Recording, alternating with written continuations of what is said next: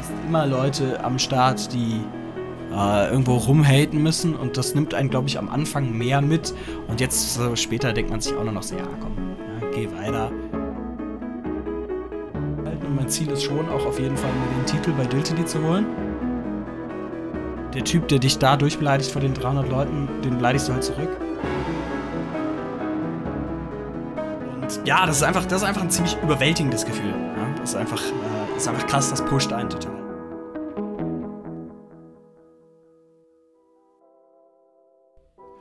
Normalerweise reden wir in diesem Podcast über Rhetorik im Beruf oder der Wissenschaft. Heute aber geht es um ein ganz anderes Feld. Unser Gast ist nämlich Battle Rapper. Unter dem Künstlernamen Hiding John tritt Jonas seit gut drei Jahren regelmäßig in einen Kreis voller Leuten und beleidigt sein Gegenüber mit kunstvoll ausgeschmückter Prosa. Wenn Hiding John genau diesen Ring betritt, kann das in etwa so klingen. Ey, yo, Berlin, was geht ab bei euch? Wir sind hier, ihr seid hier bei Don't Let the. Habt ihr Bock auf ein Knaller-Match, ja? Ja? Yeah. Dann begrüßt mal bitte die beiden Contender. Der eine hat sich durchs Breakthrough geboxt, wird gehandelt als einer der heißesten Newcomer dieser Liga. Macht mal bitte Lärm für Hiding John! Wie ihr hören könnt, kann es dabei ganz schön krass zur Sache gehen.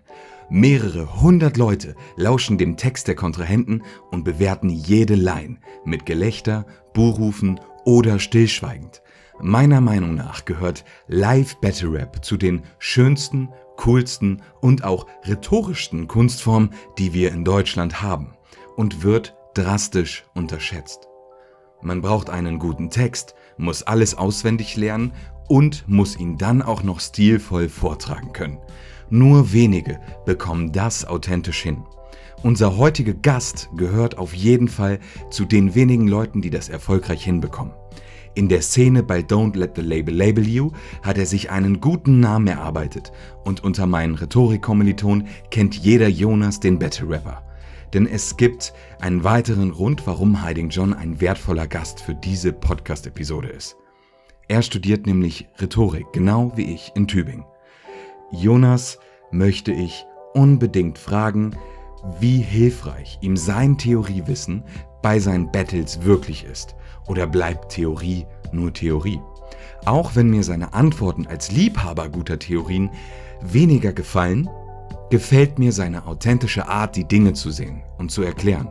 Als Battle Rapper hat Jonas schließlich wertvolle und notwendige Praxiserfahrung, wovon die Theorie nur profitieren kann. Ich wünsche euch also viel Spaß mit Hiding John und der neuen Folge Rhetorik Nerds.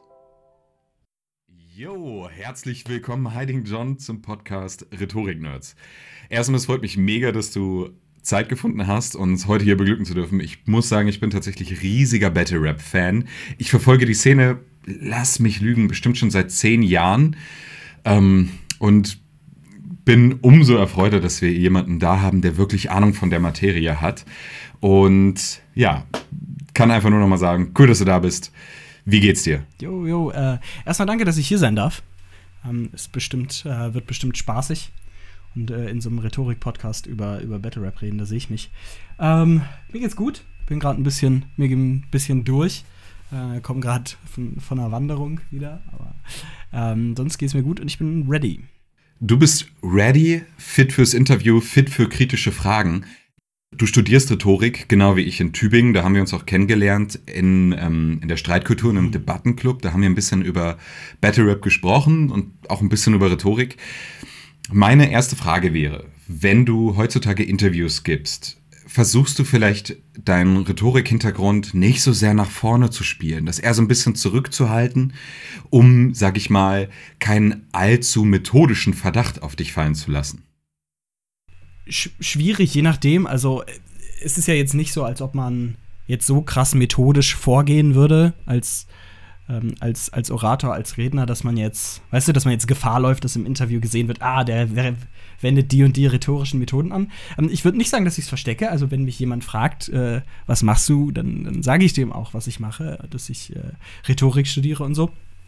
Aber ich glaube, die Leute stellen sich das auch immer so ein bisschen methodischer vor, als es dann am Ende ist. Ne? Das gibt einem, Rhetorik gibt einem ja schon so Ideen mit, was man beachten kann und so, aber also ähm, so seriöse Quellen für rhetorische Theorie würden dir jetzt schon nicht erzählen, wie du konkret vorgehen kannst, mit welcher Methode, dass du konkret super überzeugend bist. Das, das gibt's ja alles nicht. Ja.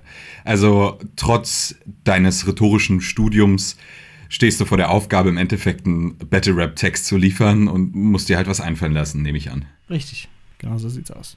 Dann sprechen wir mal so ein bisschen über Battle Rap. Warum machst du eigentlich Battle Rap? Erstmal mache ich gerne so Dinge, wo ich mit, mit, mit Worten spielen kann. Und ich schreibe gerne Texte, die in irgendeiner Form unterhalten oder die in irgendeiner Form witzig sind. Und Battle Rap ist ja irgendwo genau das. Ne? Da stellst du dich ja hin und trägst einen Text vor, der die Leute möglichst unterhalten soll. Und das macht mir einfach sehr, sehr viel Spaß. Und ich mache das sehr, sehr gerne. Und ich glaube, es liegt mir so ein Stück weit auch. Und deswegen mache ich das. Also, du hast Spaß an der Sache. Ist das der Hauptgrund? Ja, auf jeden Fall. Ich finde, wenn ich mir deine Battles angucke, äh, ist es, stimmt das? Sie sind, vor allem auch im Vergleich mit, ich sage mal, Konkurrenten, tendenziell witziger, als sie ernst sind. Ja, vermutlich. Aber das ist, ähm, das ist auch so ein bisschen, so ein bisschen muss das auch so sein. Also zum einen, weil wenn sich da jetzt so ein äh, 1,65 Meter Knilch vor dich hinstellt und dir erzählt, er ballert dich auf der Straße weg, ähm, dann, dann ist das auch einfach ein bisschen albern. Das heißt, so, es gibt so mehrere Schienen, die kann ich auch gar nicht fahren. Und um Gegner ernsthaft anzugreifen, ähm, das hängt ja auch immer sehr vom Gegner ab. Ne? Wenn, du, wenn du jetzt super etablierte Leute battles, die lange dabei sind und die vielleicht schon viel ausgefressen haben, dann kannst du denen vielleicht auch was vorwerfen. Aber ähm, es stimmt schon, das ist jetzt auch nicht unbedingt mein Stil, sondern ich mache dann lieber irgendwas, irgendwas Witziges, mache mich lieber irgendwie über den Gegner lustig. Das ähm, finde ich schon auch schöner. Ist auch einfach die Art von Text, die ich selber lieber höre. Und es ist vermutlich auch eine gewisse Form der Authentizität. Ich glaube, dass man auch als Künstler gewisse Grenzen hat, um authentisch äh, abzuliefern. Das heißt, wenn du als, sage ich mal, nicht übergroßer Mensch, ja, der jetzt nicht wirkt wie äh, ein Kollege auf Doppeltestosteron, ist es natürlich weniger erfolgreich, weniger wirksam, wenn du ähnliche Texte bietest. Da muss man natürlich gucken, wie will man sich positionieren, wie baut man sein Image auf, falls das überhaupt eine Überlegung wäre bei dir. Und äh, ja, wie kriegt man das am besten rüber, ne?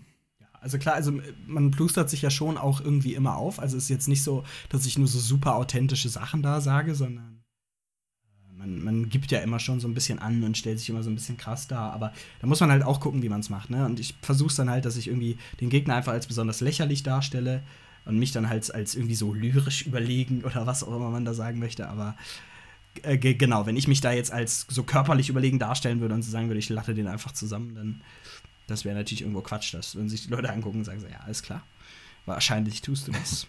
Verstehe. Also du möchtest vor allem durch starke Texte, durch eloquente Formulierungen, durch geile Angles, und da kommen wir gleich nochmal drauf zu sprechen, auffallen und äh, dadurch eben ziehen. Ich würde sagen, vor all dem noch durch witzige Texte. Also das geht jetzt schon nicht, weil also ich schreibe meine, meine Sachen jetzt schon nicht unbedingt darauf, dass es so, ähm, dass man diesen Text hören sich dann denkt so, wow, what the fuck, was für ein text textliches Genie, sondern meine Texte sind erstmal hauptsächlich sollen die witzig sein und unterhalten, aber ja, das alles, das alles spielt schon, schon eine Rolle in, in Battles, ja. Okay, ich würde noch mal ganz kurz auf die Warum-Frage eingehen und vor allem auf das Verhältnis zwischen Theorie und Praxis. Okay. Es ist so, als jemand, der ja auch allgemeine Rhetorik studiert, also die Theorie genauso ähm, ja, durchnimmt wie du, da hat man immer eine gewisse Sehnsucht nach der, nach der Praxis. Also es gibt auch Kommilitonen, die freuen sich natürlich über deutlich mehr Praxis. Man wünschte sich vielleicht mehr Redekonteste, die werden auch angeboten, man muss danach suchen, sie werden ja nicht so ganz direkt präsentiert. Wer sucht, der findet. Das tust du auch. Ist das auch so ein bisschen aus dem Bedürfnis heraus, die Theorie, die man vielleicht im Studium auch vermittelt bekommt, Stück weit anwenden zu können? Ähm, nee, ich glaube nicht tatsächlich. Ähm, ich würde nämlich so weit gehen und sagen, dass das Allermeiste, was ihr im Studium lernt, gar nicht anwendbar ist. Weil es so ein bisschen entweder abstrakt ist oder einfach so ein bisschen, ja, so triviale Ideen, eigentlich triviale Ideen systematisiert und dadurch dann vielleicht cool ist, dass du dir so ein rhetorisches Grundwerk angucken kannst und dann sagen kannst, ah, okay, ich kann jetzt, was in meiner Rede wichtig ist, kann ich aufteilen in, was ist der Inhalt, was sind die Gefühle, die ich vermittel und wie stehe ich selber als Person da. Hm, das ist schon so systematisiert, ist das schon interessant, aber so die einzelnen Ideen davon sind halt trivial. Also ja, klar, offensichtlich ist wichtig, äh, was dein Textinhalt ist. Offensichtlich ist wichtig, welche Gefühle du rüberbringst und offensichtlich ist wichtig, was du für ein Image hast. So, ne? Ähm, das sind jetzt alles keine, keine bahnbrechenden Erkenntnisse, sondern einfach nur, sich das als System so vor Augen zu halten, ist, glaube ich, nützlich für die Praxis. Aber ich würde behaupten, dass das Rhetorikstudium dir kaum eine Anleitung oder sowas ähnliches gibt. Und deswegen würde ich auch nicht sagen, dass Battle Rap quasi eine Umsetzung vom ähm, theoretischen Teil des Studiums Verstehe. Einer der coolsten Sachen wahrscheinlich am Battle Rap Dasein ist der Austausch mit Mitkonkurrenten, mit Kollegen. Man lernt wahrscheinlich auch coole neue Freunde kennen in dem Bereich.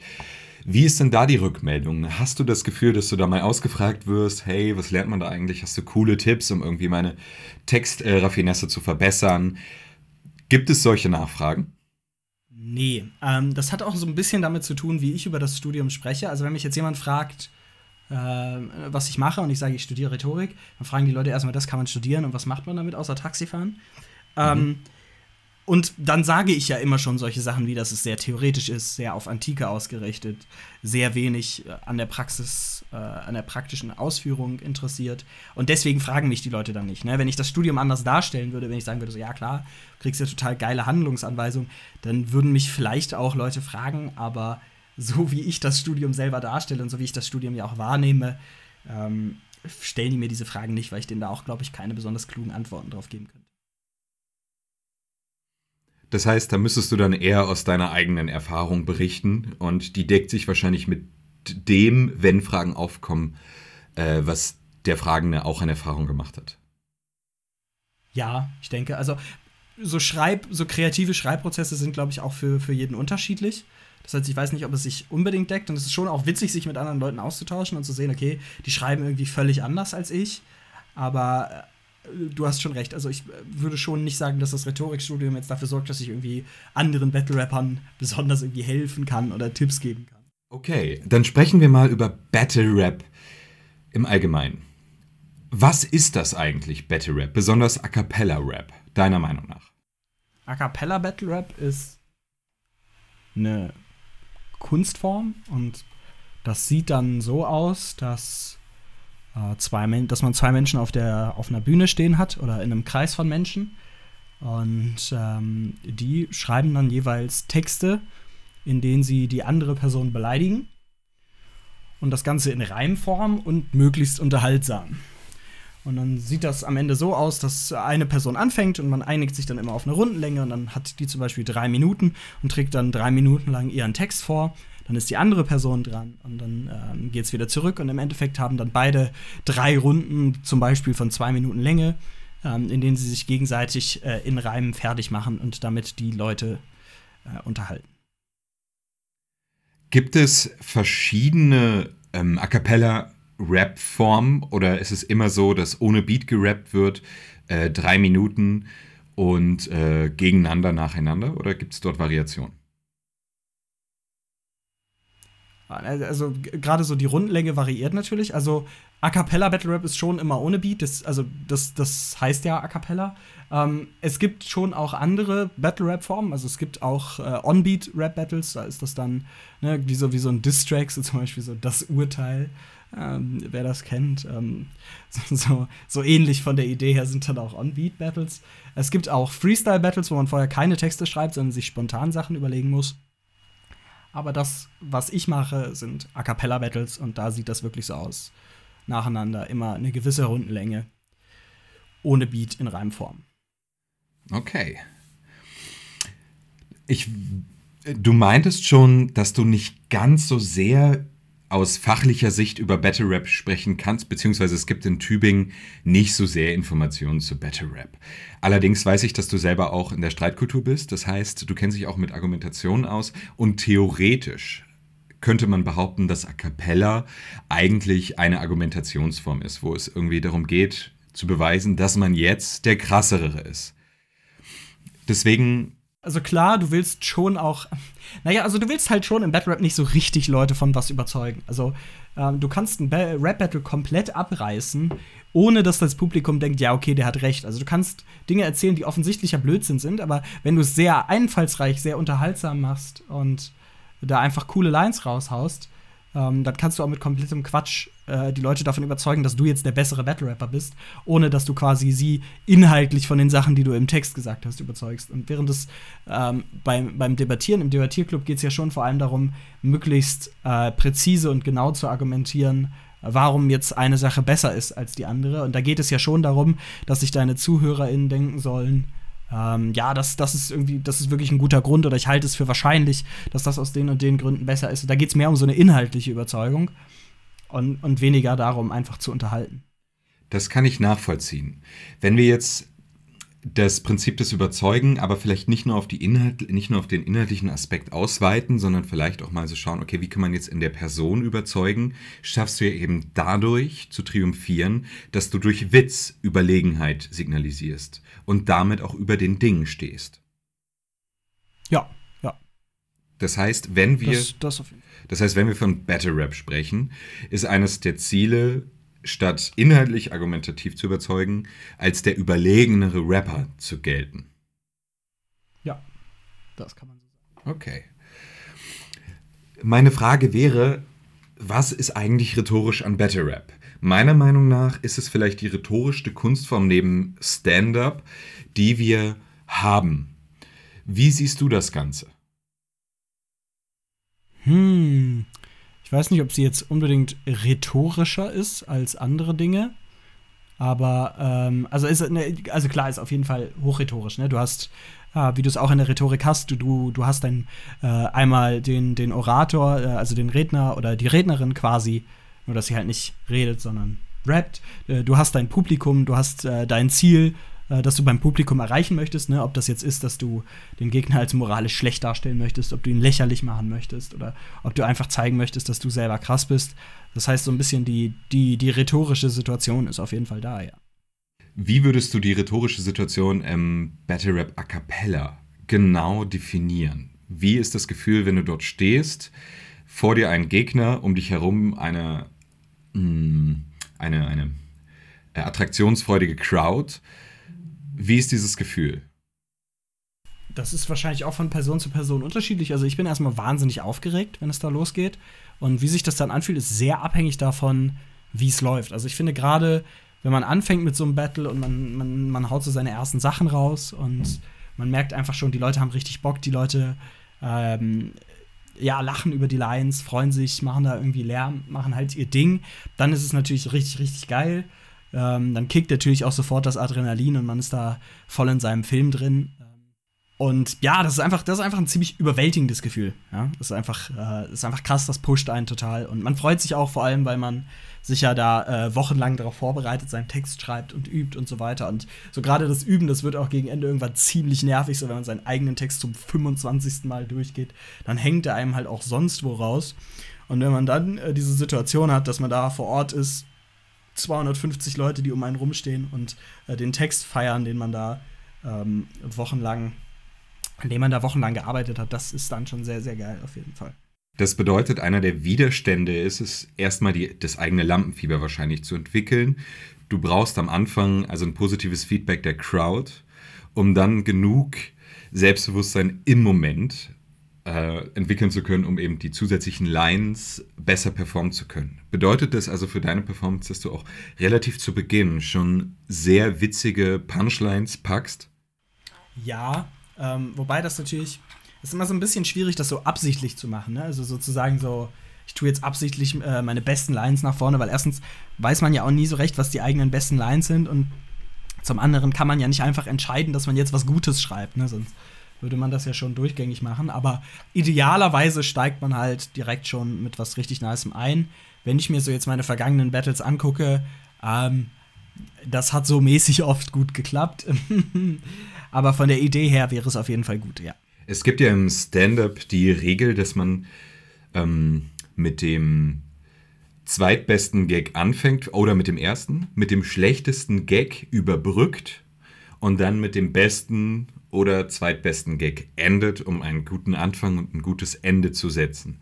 Gibt es solche Überlegungen auch in deiner Textproduktion? Das ist sehr, sehr witzig, dass äh, es diese Regel im Stand-up gibt. Denn ähm, das ist so, gibt es jetzt nicht irgendwie als feste Regel im Battle Rap, aber so die allermeisten Le äh, Battle Rapper, wenn du die fragst, würden halt auch sagen, äh, am wichtigsten sind die erste und die dritte Runde. Und wenn du eine Runde hast, bei der du das Gefühl hast, die ist, hast, die ist schwächer, dann sollte das auf jeden Fall die zweite sein. Ja, die erste bestimmt halt dein Momentum für das Battle, wie sind die Leute auf deiner Seite, wie viel Bock haben die auch noch in der zweiten und dritten Runde zuzuhören. Und die dritte ist dann natürlich das Letzte, was sie von dir mitbekommen und quasi das Gefühl, mit dem du die Leute dann zurücklässt, wenn du fertig bist. Und deswegen ähm, bin, ich, bin ich voll bei dir. Ist auf jeden Fall im Battle Rap genauso, ja. Okay, ich würde ganz gerne über äh, produktionstechnische Fragen äh, sprechen. Also es geht wirklich um die Methode. Und die Frage, wie du deine Texte produzierst. Wenn du einen Gegner hast, den bekommst du vermutlich zugeschrieben ähm, oder man sucht sich aus, also wahrscheinlich gibt es dann auch äh, Kollegen, ja, also Konkurrenten, wie auch immer, Freunde, die fragen, hey, hättest du Bock auf ein Battle? Dann entscheidet man sich, ja, okay, und dann sucht man irgendwie eine Bühne, dann fragt man vielleicht den Chief. Ich kenne die Organisationsstrukturen dahinter nicht. Jedenfalls hat man danach erstmal einen ähm, Termin eben fürs Battle und dann geht es darum zu produzieren. Und wie sind so die Anfangsphasen der Produktion? Was für Gedanken hast du? Was für wiederkehrende Gedanken hast du, um jetzt als der überlegenere Battle Rapper zu, dazustehen?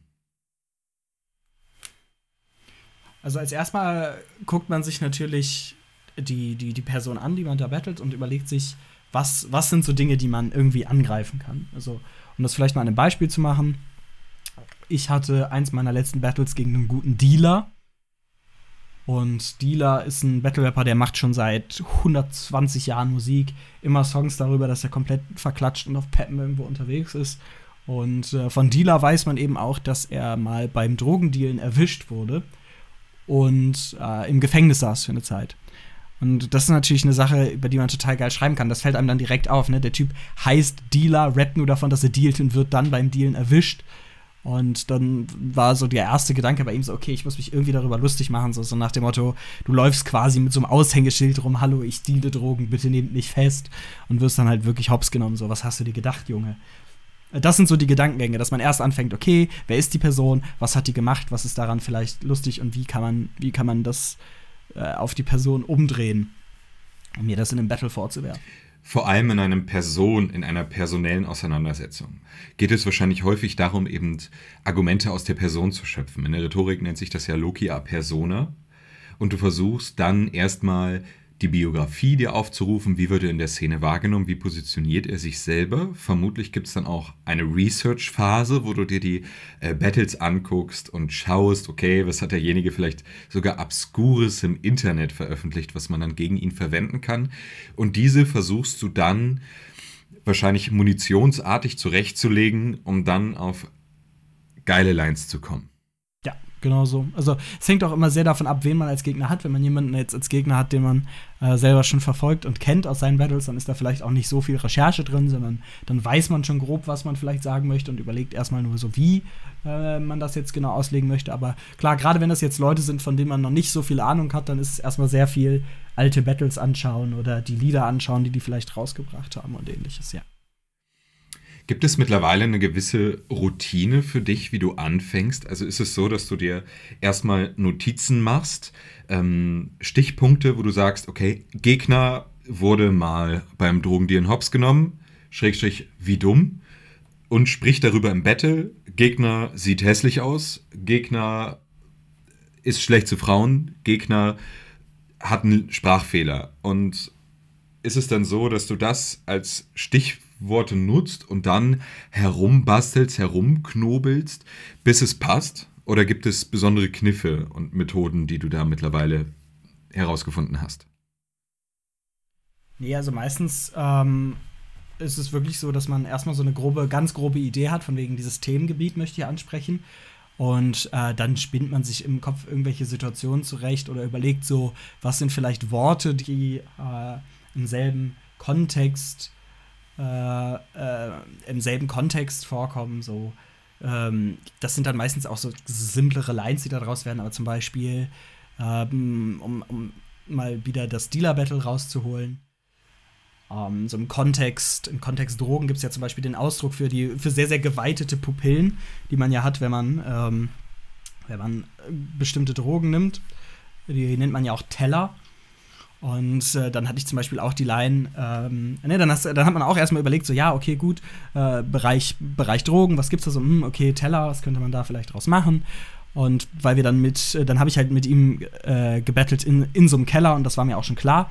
Und dann meinte ich sowas zu ihm wie, und du hast echt gedacht, dass heute ein Buffet in der Kellerecke sei? Nicht? Warum hast du dann deine Teller mit dabei? und ähm, so von der Idee ist es dann oft, ne, dass man überlegt, okay, was sind so andere Dinge aus demselben Themengebiet und wie kann man da vielleicht auf Doppeldeutigkeiten kommen oder auf absurde Situationen, die man dann darstellen kann. Das heißt, in deiner Produktion, wenn du schon mal eine grobe Vorskizze hast von dem, was du vielleicht sagen möchtest. Das heißt, du brauchst so eine gewisse Intuition, was vielleicht funktionieren könnte, wo am Ende ein Topf voll Gold, nämlich eine witzige Punchline wartet. Ist es so, dass du dir dazu Topics aufschreibst, Überbegriffe und dann vielleicht so Mindmap-mäßig arbeitest? Du schreibst quasi auf, ähm, Drogendealen, schreibst mehrere Drogenformen auf, Gras, äh, Kokain und schreibst dann Teller und äh, da hast du dann so eine Blase und machst dann dazu weitere Assoziationen. Und dann kannst du quasi durch diese technische Verknüpfung deine Lines im Endeffekt besser schreiben. Also ich mache das nicht, äh, nicht auf dem Papier, sondern ähm, das sind eigentlich erstmal nur so Vorüberlegungen, wo ich noch gar nichts schreibe, sondern man überlegt einfach bei dem Themengebiet und ich die ersten Sachen, die ich mir aufschreibe, sind eigentlich schon, wenn ich konkrete Ideen für Lines habe oder konkrete Ideen für, ähm, für vielleicht eine Geschichte, die ich mir zusammenspinnen möchte in dem Battle. Aber im Prinzip so der Gedankenprozess, wie er abläuft, ist eigentlich so ähnlich wie bei einer Mindmap, nur eben ohne, dass man sich jetzt wirklich eine Mindmap anlegt.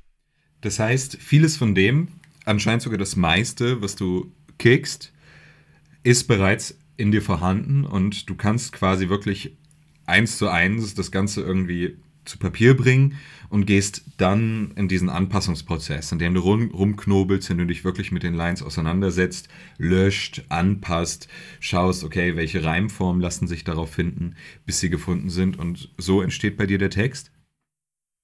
Genauso, ja. Gibt es mittlerweile für dich ähm, leichtere Methoden oder kannst du selber beobachten, dass du darin besser wirst, weil du weißt, okay, ich kann die Sätze so anfangen, ich kann jetzt damit anfangen, bestimmte Routinen, die sich etabliert haben? Ehrlich gesagt, nichts Bewusstes. Ich glaube, es wird schon mit der Zeit einfacher, weil das Gehirn halt übt, auf diese Art und Weise zu arbeiten oder auf diese Art und Weise nachzudenken. Aber es gibt jetzt nicht irgendwie Techniken, die ich mir angeeignet habe, im Laufe der Zeit, sondern es ist mehr eine Übungssache als eine Theoriesache.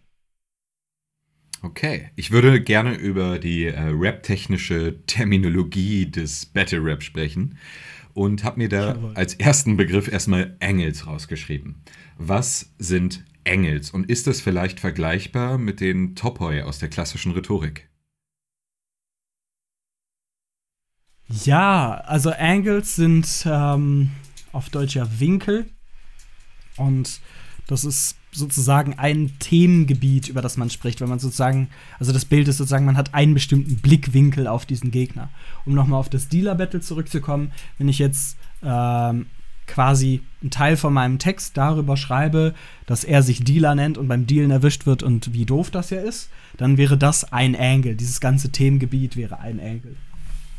Und ähm, ob das so ähnlich ist wie Topoi, das kann ich dir so genau nicht sagen. Den Topos-Begriff, den habe ich bis heute nicht so richtig verstanden. Das ist ja so ein Fundort für Argumente. Das ist ja so ein, ich sag mal, recht, ähm, recht weicher Begriff. Und äh, ich würde schon sagen, man kann sagen, ein Angle ist sowas ähnliches wie, wie ein Topos, ja.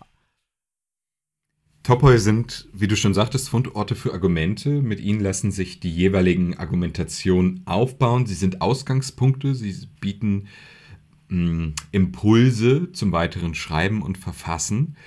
Gibt es bestimmte Topoi, die im Battle Rap richtig gut funktionieren, wo du merkst, ja, das sind vielleicht auch wiederkehrende Sachen. Ich denke da speziell an Loyalität zu seinem Freundeskreis, was sich immer wieder sehen lässt. Ich denke da an ähm, Authentizität.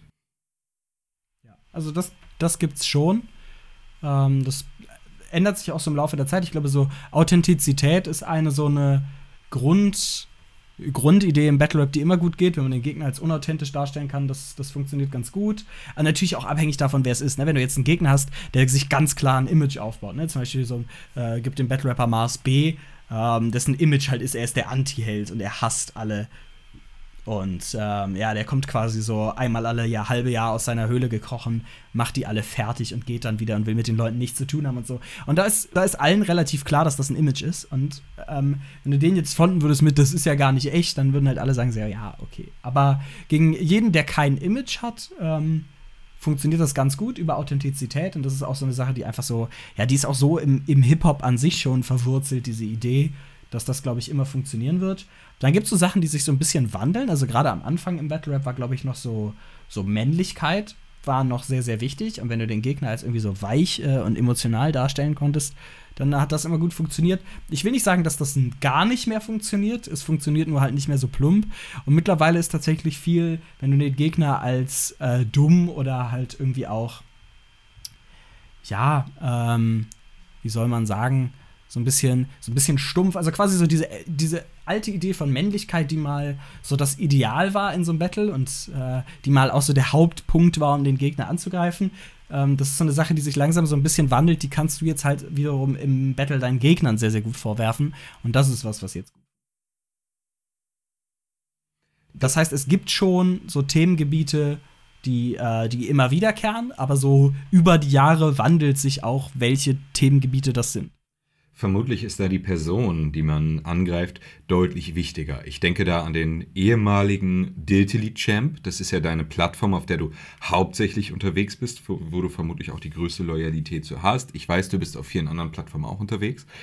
Ähm, da war es Jarambo als ähm, vorheriger Champion, der deutlich aggressiveren Street Rap verkörperte. Da ging es auch um Loyalität natürlich, es ging um derbe Lines, es ging um äh, Profilierung durch Überlegung, äh, durch Überlegenheit, während du im Akt, beim aktuellen Champion, dem Mikesh, eine eher ethische, also keine brutale Überlegenheit, sondern eher eine ethische Überlegenheit hast und deutlich auch andere Angriffsflächen. Wie würde sich das in deiner produktionstechnischen Weise unterscheiden? Wie würdest du produzieren, wenn du gegen Gerambo battlest? Und wie würdest du produzieren, wenn du gegen Mikesh battlest? Was wären so erste Engels, die dir da so in den Kopf kommen? Ähm, also erstmal ganz kurz, Mikesh ist tatsächlich auch schon nicht mehr Champion, der hat letztens seinen Titel abgegeben. Ähm, wie ich gegen Jarambo vorgehen würde, wäre, kann ich dir jetzt so nicht sagen, ähm, weil ich vermutlich, also ähm, ich würde nicht generell seine Art zu battlen angreifen, weil ich glaube, so dieses Zeigefingermäßige, das, was du machst, ist moralisch verkehrt. Ähm, das war eine Zeit lang cool das ist, das ist jetzt played out und ich mag es einfach nicht. Ich finde es total langweilig meistens. Ähm, außer eben bei Mikesh, wofür ich ihn, äh, dafür schätze ich ihn sehr, dass er kann halt so moralischen Zeigefinger-Rap machen, ohne dass es uncool ist. Er kann es so machen, dass es richtig Spaß macht und ein gutes Battle draus wird. Ich finde, er ist aber auch fast der Einzige, bei dem mir das Spaß macht. Deswegen, ich würde Jarombo nicht generell über seinen Style angehen, aber äh, ich glaube, man kann so viele Dinge, viele einzelne Dinge, die er gesagt hat, kann man angreifen. Und äh, ja, vermutlich auch die Art, wie er wirkt. Vermutlich ist er so jemand, bei dem ich mir auch irgendwelche so Geschichten zurechtspinnen würde. Also, das ist halt so eine Sache, die ganz gut funktioniert, wenn, wenn ein Gegner so auf eine bestimmte Art und Weise aussieht. Und er sieht halt auch schon, ne? Er sieht halt grobschlächtiger aus. Der sieht nicht so aus, als ob du den in einem philosophischen Lesekreis triffst, sondern der sieht so aus, als ob er dir Pep auf der Straße verkauft. Und dann kannst du halt so Geschichten zurechtspinnen, von wegen so hier, äh, Jarambo in der und der Situation oder das und das ist ihm passiert. Und wenn der dann auch so aussieht, ähm, als ob er in solchen Situationen stecken könnte, dann funktioniert das, glaube ich, ganz gut.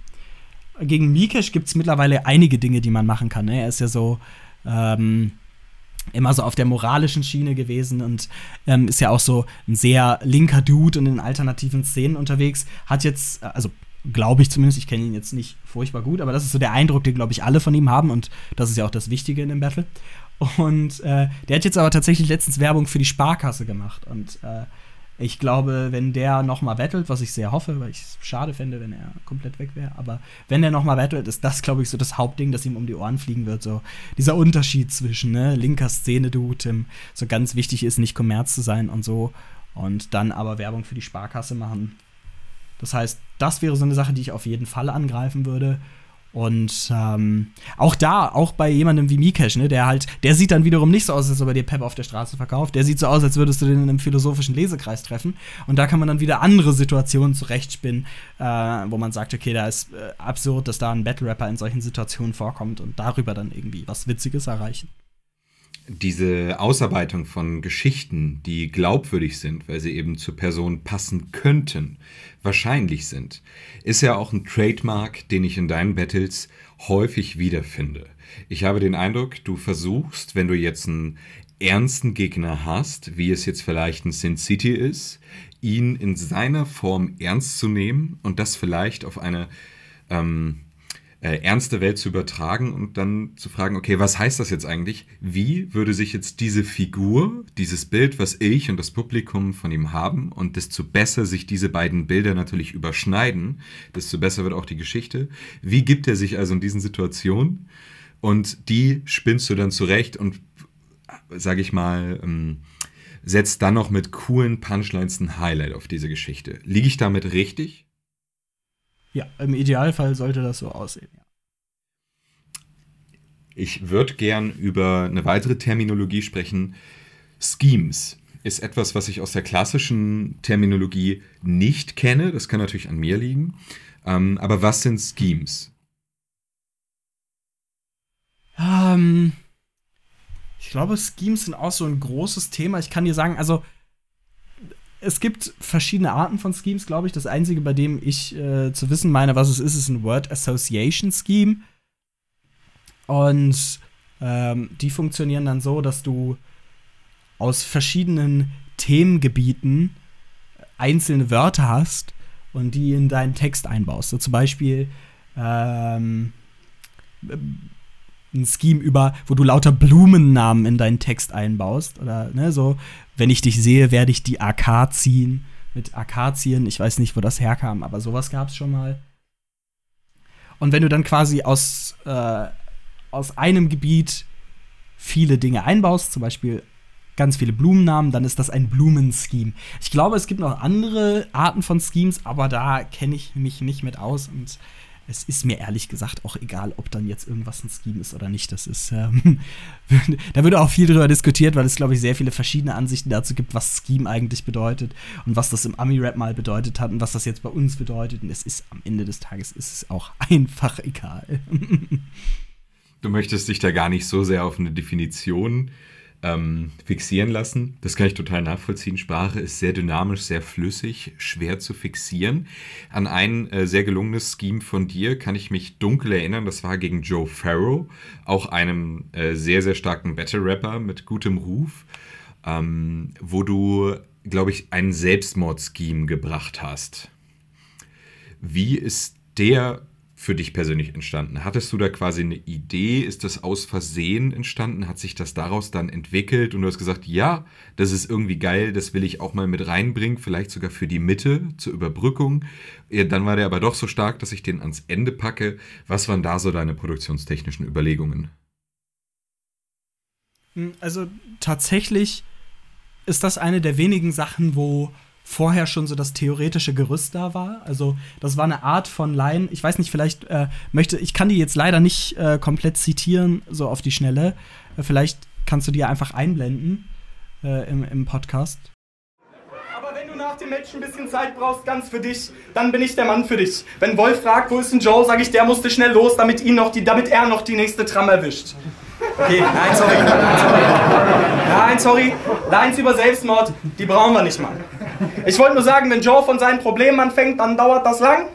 Weil Depressionen sind so ein Thema, an dem er sich aufhängen kann.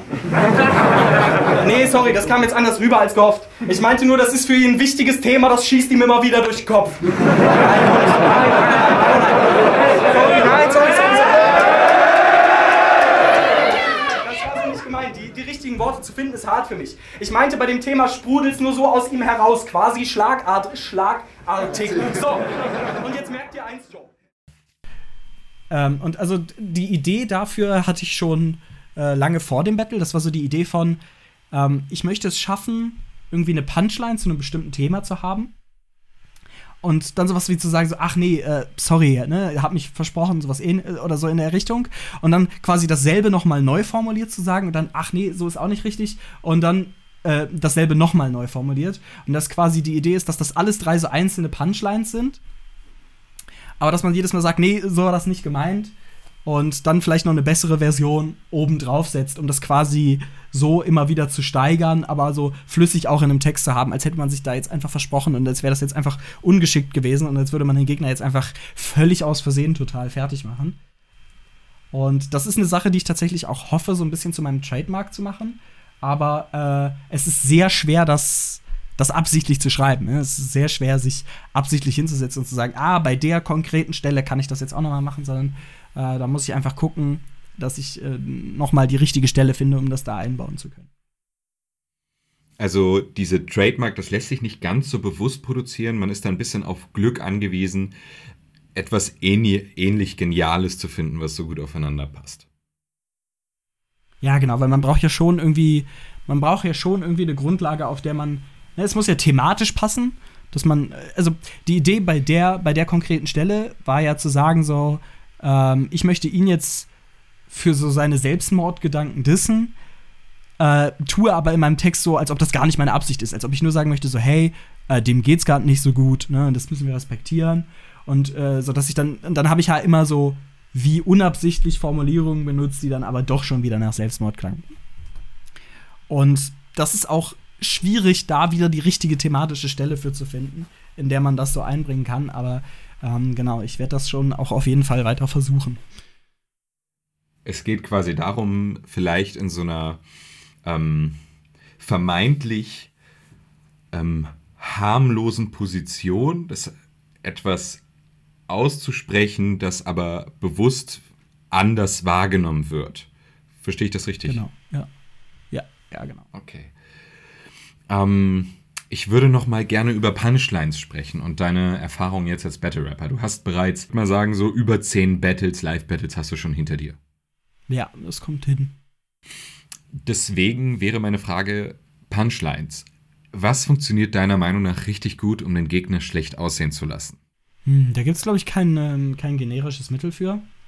Das kommt sehr darauf an, wie die Person selber wirkt und wie sie versucht, sich selber darzustellen. Und da muss man das dran abhängig machen. Zum Beispiel, du hast eben schon Sin City erwähnt.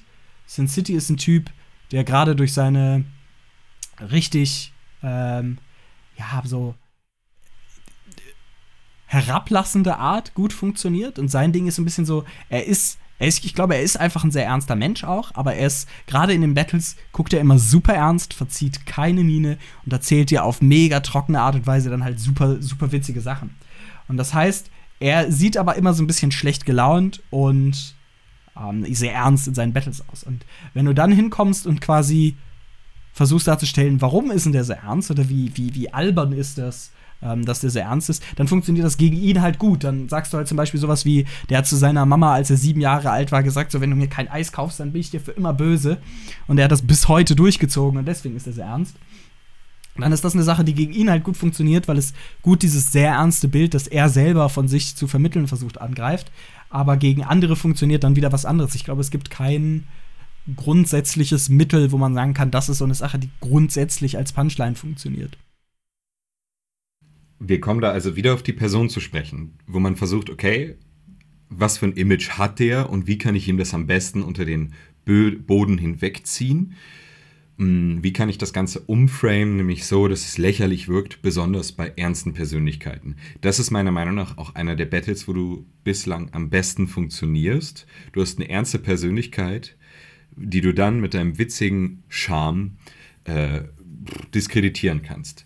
Gibt es für dich Probleme bei witzigeren Gegnern, die so unangreifbar sind, weil sie so lächerlich sind im Allgemeinen, also in ihrer Imagekonstruktion, dass es dir schwerfällt, darauf wieder was Witziges zu finden? Ja, also es ist schon so, dass je weniger sich meine Gegner selber ernst nehmen, desto schwieriger wird es für mich. Und da muss man halt über andere Sachen punkten. Ne? Da muss man sich dann wieder angucken, wie wirken die. Ähm, zum Beispiel, ähm, wer da auch ähm, ja, sehr präsent ist, ist, ist Papi Schlauch, heißt er. So, so mit einer der Top-Leute in der Szene. Und auch der nimmt sich halt selber nicht besonders ernst und kickt halt auch selber viel witzigen Shit. Äh, sieht dafür aber absolut so aus, als würde er irgendwie in einem Büro sitzen und äh, den ganzen Tag wilde Dinge programmieren. Und da kannst du dann halt wieder witzige Situationen draus spinnen und hast dann da wieder andere Angriffsmöglichkeiten. Aber es stimmt schon, ich hab's schon mit meinem Stil deutlich einfacher gegen Leute, die selber sehr ernst rüberkommen und einen sehr ernsten Battle-Stil haben. Das ist wahrscheinlich auch eine gewisse Gefahr, wenn du als ernste Persönlichkeit in diese durchaus artifizielle Umgebung dich begibst, weil es besteht ja keine wirkliche Dringlichkeit, sich vor allem dort hinzustellen. Es ist eine künstliche ähm, Auftrittssituation. Wenn man sich dort als reale Persönlichkeit fokussiert, äh, äh, präsentiert, dort vielleicht auch was preisgibt, läuft es immer darauf hinaus, dass die Gegner das gegen einen verwenden. Und das ist etwas, was du durch eine humoristische Positionierung verhindern kannst das stimmt. Wobei ähm, man natürlich andersrum auch sagen muss, wenn du jetzt einen Gegner hast, der äh, dich damit angreift, dass er dich fertig macht und dass er überlegen ist und dass du super ne, weich bist und äh, nichts machen kannst gegen ihn, das funktioniert natürlich für den dann auch wieder besser gegen Leute wie mich, ne, die halt äh, nicht gefährlich aussehen und so einen witzigen Battle-Stil haben, ne? Und je alberner du dann bist, desto einfacher ist es dann auch, das Bild davon zu überzeugen, wie er mich fertig macht. Weil die Leute das dann natürlich auch eher glauben, als wenn dann da jemand vor ihm steht, der vielleicht im Kopf größer ist als er. Mhm. Okay, interessant. Ich würde gern über die Aktio äh, sprechen, also über die Auftrittssituation. Ähm, ich möchte wissen, wie das Textlernen funktioniert. Ich möchte wissen, wie diese Situationen sind und vor allem auch, wie unterschiedlich die ähm, Auftrittssituationen. Das gehen wir, darauf gehen wir vielleicht zuerst mal ein. Nämlich, gibt es Unterschiede zwischen den Crowds bei Diltily und bei Rap am Mittwoch. Ich glaube, du warst bei einer ähnlichen Form, vielleicht bei einer Partnerplattform, das weiß ich jetzt gar nicht so genau. Gibt es da Unterschiede in den Crowds und dementsprechend auch Angles, die anders und besser funktionieren? Oder ist eine gewisse äh, Adress, so ein gewisses Adressatenkalkulat gar nicht so notwendig? Es geht einfach nur darum, okay, was möchte ich jetzt eigentlich kicken und was passt zu meinem Image und zum Gegner?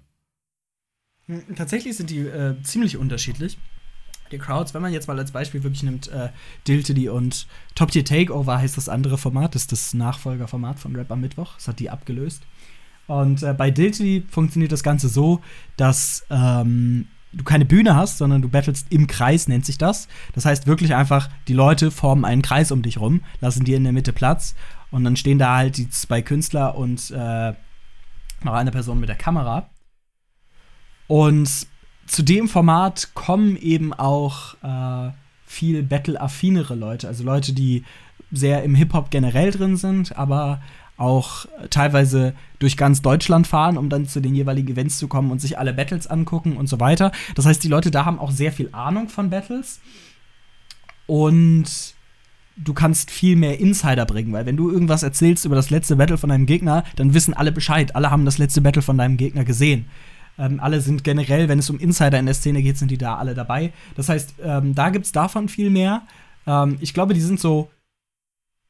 Ich weiß nicht, ob es dem gerecht wird zu sagen, sie sind intellekt intellektuell anspruchsvoller, aber vielleicht schon so ein bisschen. Also, das muss jetzt nicht mal unbedingt heißen, dass man da cleverere Dinge kicken muss, sondern einfach, die haben halt schon mehr Battles gesehen.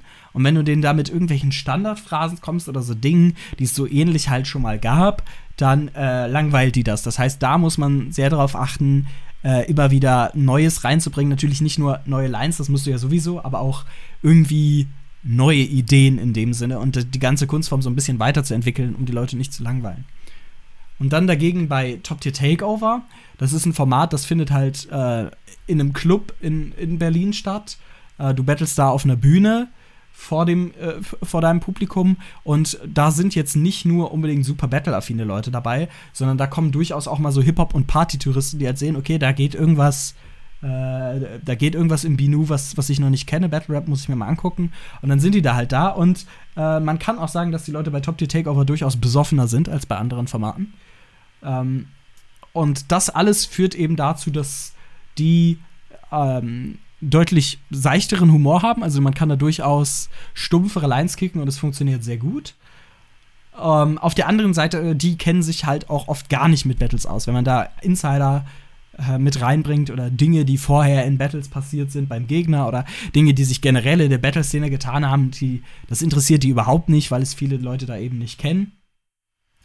Ähm, und was auch noch ein interessanter Unterschied ist, und ich glaube, das ist so eine Mischung aus, dass die Leute alle da besoffen sind und äh, der Tatsache, dass es nicht so ein Kreis ist, sondern eben so eine anonyme Masse, die vor der Bühne steht, äh, die Leute da rasten teilweise viel krasser aus. Beziehungsweise ähm, es dauert länger, um sie überhaupt dazu zu bewegen, sich mit dir zu befassen.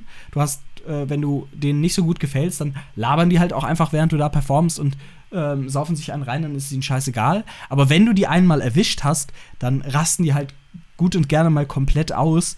Das heißt, ähm, da ist auch nochmal ein Unterschied in dem, wie dann die Stimmung im Verlauf des Battles so äh, läuft. Ich teile deine Analyse aus den Beobachtungen, also als Fan und Zuschauer. Äh, Finde find es auch sehr cool. Deiner Meinung nach ist die äh, Don't Let the Label Label You Crowd also deutlich kultivierter, auch erfahrener, was Battle Raps angeht. Es geht eher darum, auch nicht nur gute Lines zu bringen, sondern eben auch neuere Lines, die nicht so bekannt sind. Du kannst viel mit Referenzen von ehemaligen Battles arbeiten und weißt, dass die Leute, die dorthin kommen, äh, die schon alle gesehen haben. Und bei ähm, äh, äh, bei Top Tier Takeover ist es so, dass es eine anonymere Crowd ist, die schwerer zu begeistern ist. Wenn sie aber in Fahrt kommt, auch weniger Battle-Erfahrung hat und dementsprechend bei guten Lines auch nochmal umso mehr getroffen ist und dementsprechend impulsiver re reagiert. Genau, ja. Okay, cool.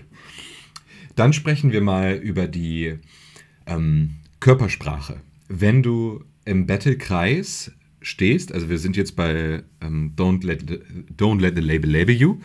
Und äh, der Gegner bringt coole Lines. Gibt man sich dann sehr, sehr viel Mühe, das nicht zu reagieren, um vielleicht eine gute Line nicht noch weiter zu verstärken oder eine schlechte abzuwerten? Was für Überlegungen hast du dann? Hm, also tatsächlich war meine Einstellung dazu früher, dass ich, ähm, ich zeige, wenn ich eine Line lustig finde. Einfach weil es also erstmal, es ergibt auch aus battletechnischer Sicht irgendwie Sinn. So nach dem Motto, wenn du selber über die Line lachst, ähm, entsteht nicht der Eindruck, dass du davon getroffen bist. Und ähm, ja, es macht diese äh, Atmosphäre natürlich auch sympathischer, ähm, ne, wenn, man, wenn man sich da auch gegenseitig feiern kann. Und bei mir kommt halt auch noch dazu, äh, ich kann das auch gar nicht unbedingt. Ne? Wenn ich jetzt meinen Gegner habe und er kickt eine Line, die ich total witzig finde, kann ich da auch gar nicht unbedingt ernst gucken. Ähm, das, meine Einstellung dazu hat sich so ein bisschen verändert über die Zeit. Ähm, ich finde es mittlerweile relativ wichtig, dass man versucht, zumindest da neutral zu bleiben, einfach ähm, damit das Battle-Feeling nicht kaputt geht. Also ich finde es schon wichtig, dass man irgendwie den Eindruck hat, da sind zwei Leute, die sich jetzt gegenseitig angreifen und nicht irgendwie so zwei Freunde, die so ein bisschen so einen Text voreinander vortragen, aber äh, irgendwie ist alles auf ganz lustig, sondern äh, ich finde, für die Battle-Atmosphäre sollte das da schon ein bisschen aggressiver sein. Das Problem ist, also das ändert halt nichts an meinem Problem, äh, dass ich trotzdem lachen muss, wenn jemand eine witzige Line kickt. Deswegen, ähm, ich versuche da ernst zu bleiben, aber ähm, klappen tut das meistens nicht. Verstehe. Sprechen wir über das Textlernen, das Berüchtigte. Meistens sind die Texte ja relativ lang. Du hast dreimal drei Minuten, vielleicht auch fünf, je nachdem. Ähm, und da können schon einige Lines bei rumkommen. Und dadurch, dass auch die Hooks fehlen, sind es nicht einfach nur äh, Pop-Songs, die einfacher sind zu lernen. Hinzu kommen interessante Modulationen, besondere Betonung und eben auch schauspielerische Aspekte, wo du zum Beispiel im Battle gegen Ceva den Spiegel machst.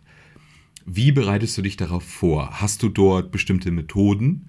Machst du dir Anknüpfungspunkte von Element 1 zu Element 2? Oder versuchst du einfach so oft diesen Text zu sprechen, bis du ihn nicht mehr hören kannst? Ja, es ist tatsächlich relativ stumpf. Also es ist einfach, wenn alles fertig geschrieben ist, dann geht man das 20, 25 Mal hintereinander durch. Und dann sitzt das. und was so, was so Performance-Sachen angeht, also das ist auch echt nicht mein Spezialgebiet. Das sieht man in meinen Battles auch so ein bisschen. Aber ähm, ja, da muss man dann einfach vorm Spiegel stehen und üben und gucken, wie, wie bewegt man sich, wie sieht das aus. Aber das ist ja eh mit drin, wenn man eh 25 Mal diesen Text durchgeht. Und mehr ist da tatsächlich nicht. Es ist einfach nur stumpf immer und immer wieder diesen Text durchgehen. Also erstmal würde ich sagen, dass deine Performance ziemlich gut zu dir passt. Ich finde sie ziemlich gut. Ähm, man selber hat da natürlich immer einen anderen Blick für. Man selbst ist der größte Kritiker. Und was die, das Textlernen angeht, ist für dich die Wiederholung des, die Mutter des Lernens 20 bis 30 Mal. Das ist auch immer wieder eine Zahl, die du so hörst in diesem Kreis. Wiederhol den Text 30 Mal, dann ist er drin, egal wie, wie du ihn kickst. Ähm, hattest du bei dir trotz des Lernens schon mal Chokes? Was ist das? Wie fühlt sich das an und wie geht man dann am besten damit um? Auch bei dem Gegner? Ähm, ja, also ich hatte schon mal Chokes und was, was das ist, das ist einfach, man kann es mit Texthänger übersetzen. Also wenn Leute ihren Text vergessen. Ähm, ich hatte das gerade in meinen früheren Battles, so in meinem zweiten und dritten Battle, glaube ich, äh, das ist natürlich total eklig, einfach, ne? wenn man dann da steht und einem fällt nicht ein, äh, was, was als nächstes kommt, dann guckt man natürlich blöd. Ähm, ist natürlich auch ganz schlecht für die, für die Battle-Atmosphäre, die man erzeugen möchte. Ne? Jetzt erzähl mal jemandem, dass du überlegen bist, wenn dir nicht mal dein Text einfällt. Und ähm, ja, großartig umgehen, damit kann man nicht. Das ist unangenehm, man muss sich einfach an den Text erinnern und dann beim nächsten Mal ein paar Mal mehr üben. Und mehr kann man damit so richtig eigentlich nicht machen. Okay, dann würde ich ganz gerne über Battle Rap und über deine Zukunft sprechen. Sprechen wir aber erstmal über A Cappella Battle Rap. Der typische Battle Rap, wie wir ihn in Deutschland kennen, kommt vermutlich wie so vieles aus Amerika. Viele Deutsche kennen Battle Rap über 8 Mile. Ähm, wie hat sich der Battle Rap in Deutschland entwickelt? Speziell auch im Vergleich zum heutigen amerikanischen Standard? Also ich kann dir über den amerikanischen Standard nicht so viel sagen. Ich gucke mir gar nicht so viel amerikanische Battles an.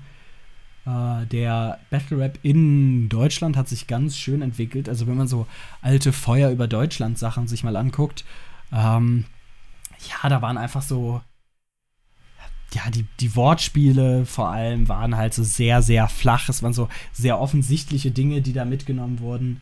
Ähm, die Texte, die Textthemen waren alle sowas von wegen, ich äh, fick deine Mutter, ich mach dich fertig, ich bin reicher als du, ich habe einen längeren Penis als du. Ähm, das heißt, es war so auf, auf allen Ebenen eigentlich relativ flach und es hat sich dahingehend sehr viel weiterentwickelt, dass so Dinge, die du damals gekickt hast, die würdest du heute gar nicht mehr sagen, weil das meiste von damals halt einfach, ja, keine Ahnung, zu offensichtlich ist, zu, zu stumpf und der Anspruch ist einfach gestiegen und die Qualität äh, ist gestiegen und die Themen haben sich eben auch erweitert. Okay. Was hast du aus deinen bisherigen Battles gelernt? Mich interessierte vor allem dein persönlicher Wachstum, auch vielleicht deine, eigene, deine eigenen Beobachtungen. Bist du in gewisser Weise schlagfertiger geworden? Merkst du, dass du persönlich resilienter geworden bist? Was hat das mit dir gemacht, deine Battle Rap-Erfahrung? Hm, ich glaube, schlagfertiger bin ich dadurch nicht geworden. Ähm, ich glaube auch nicht, dass ich irgendwas speziell äh, gelernt habe auf theoretischer Ebene. Man übt natürlich alles, ne? Auft Auftreten übt man durch Auftreten und man merkt halt so ein bisschen, was funktioniert und was nicht. Aber man merkt es nicht auf so einer theoretisch übergeordneten Ebene, sondern ähm, man entwickelt vielleicht mehr so ein Gefühl beim Schreiben dafür, okay, könnte das jetzt bei den Leuten ziehen oder eher nicht. Ähm, ich glaube tatsächlich nicht, dass mich die Battles resilienter gemacht haben. Äh, die Kommentare im Internet wahrscheinlich schon. Also, so, das Internet ist ein ekliger Ort und ähm, du hast da auch, auch wenn die Community ähm, meistens ziemlich gute Dinge über meine Battles zu sagen hat, du hast immer Leute am Start, die äh, irgendwo rumhaten müssen und das nimmt einen, glaube ich, am Anfang mehr mit und jetzt so später denkt man sich auch nur noch so, ja, komm, ja, geh weiter und ähm, nimmt das dann halt einfach mehr hin, wenn man da irgendwelche Leute hat, die denken, sie müssen jetzt im Internet einen auf Dicken machen. Das ist, glaube ich, eine Sache, wo man abhärtet. In das Battles nicht so ganz, sehr, ganz aber das, das. Das kann ich überhaupt nicht nachvollziehen. Du wirst, du stehst vor teilweise 300 Leuten und wirst durchbeleidigt, ohne dass du Einspruch einlegen kannst. Und du willst mir sagen, dass diese Erfahrung deutlich weniger schmerzvoll ist, als wenn du abends zu Hause dir Kommentare im Internet anschaust? Ja, klar. Also, das haben mehrere Gründe. Also, erstens, Ähm, der Typ, der dich da durchbeleidigt vor den 300 Leuten, den beleidigst du halt zurück. Und wenn du ihn dann krasser beleidigst, dann ähm, äh, ist das egal, dass er dich beleidigt hat, weil dann, äh, ähm, dann ziehst du ihn halt ab. Und das andere ist, da ist es ja auch alles eine Kunstform. Ne? Das ist das, du kannst dir vorstellen wie bei einem Boxer. Ein Boxer nimmt es dir nicht übel, wenn du ihm im Ring ins Gesicht schlägst, aber wenn du auf der Straße zu dem Boxer gehst und ihm einfach in die Schnauze boxt, ähm, dann wird ihn das ziemlich verärgern. Und hier ist das genauso. Wenn ich in Battle gehe und mich darauf einlasse, dass irgendwer sonst was über mich sagt, dann ist das was ganz anderes, als wenn irgendein Wichser, den ich überhaupt nicht kenne, im Internet irgendwas schreibt. Und ähm, ja, das Setting macht's. Ne? Das Setting macht's. Die Möglichkeit zu antworten ähm, und vielleicht auch die Nicht-Anonymisierung. Okay. Ja. Ähm, ich möchte zum Abschluss kommen. Was können wir in Zukunft von dir noch erwarten? Einmal aus battletechnischer Sicht und dann vielleicht auch aus beruflicher. Was möchtest du mal machen, um dein äh, ja, restliches Erwachsenenleben vielleicht zu vollbringen? Ach, uff, berufliche Sicht, hör mir bloß auf. das ist gerade äh, gerade in der heißen Phase, weil ich halt im Sommer mit meinem Studium fertig werde. Und ähm, ja, es gibt ganz viele Dinge, äh, ganz viele Richtungen, in die ich überlege, die Sachen, die ich gerne machen würde. Ähm, ich würde halt sehr gerne schon irgendwie vom Texte schreiben leben können, in welcher Form auch immer, ob es jetzt Ghostwriting ist für andere, ob es jetzt vielleicht Gags schreiben in sowas wie der Heute-Show oder sowas ähnlichem ist. Ähm, vermutlich wird es erstmal darauf hinauslaufen, dass ich irgendwas ganz anderes mache, mir einfach erstmal irgendeinen Job besorge und dann ähm, künstlerisch irgendwie versuche, mich weiterzuentwickeln und mein Standing ähm, einfach zu verbessern, sodass ich dann vielleicht irgendwie in solche Berufe einsteigen kann. Ähm, ja, battletechnisch, was man battletechnisch von mir erwarten kann, sind erstmal Battles. also ich werde ähm, weiter damit machen, auf jeden Fall möglichst viele, möglichst gute Battles äh, abzuhalten. Und mein Ziel ist schon auch auf jeden Fall, mir den Titel bei Diltily zu holen. Und daran wird jetzt gearbeitet. Dann danke ich dir auf jeden Fall für dieses mega tolle Interview. Ich wünsche dir ziemlich viel Erfolg bei den nächsten Battles, bald vielleicht auch wieder mal vor echter Crowd, nicht nur online. Auch da bist du, hast es ja geschafft, irgendwie aktiv zu sein. Äh, das spricht auf jeden Fall für deine Qualitäten. Du merkst, ich bin ein Fan, deswegen auch äh, Lob, wo Lob gebührt. Bleib so witzig und so unterhaltsam, wie du bist. Bleib als Person so bescheiden, wie du bist und viel Erfolg in deiner weiteren Zukunft. Jawohl, ich danke dir für die Blumen und vielen Dank, dass ich hier sein durfte.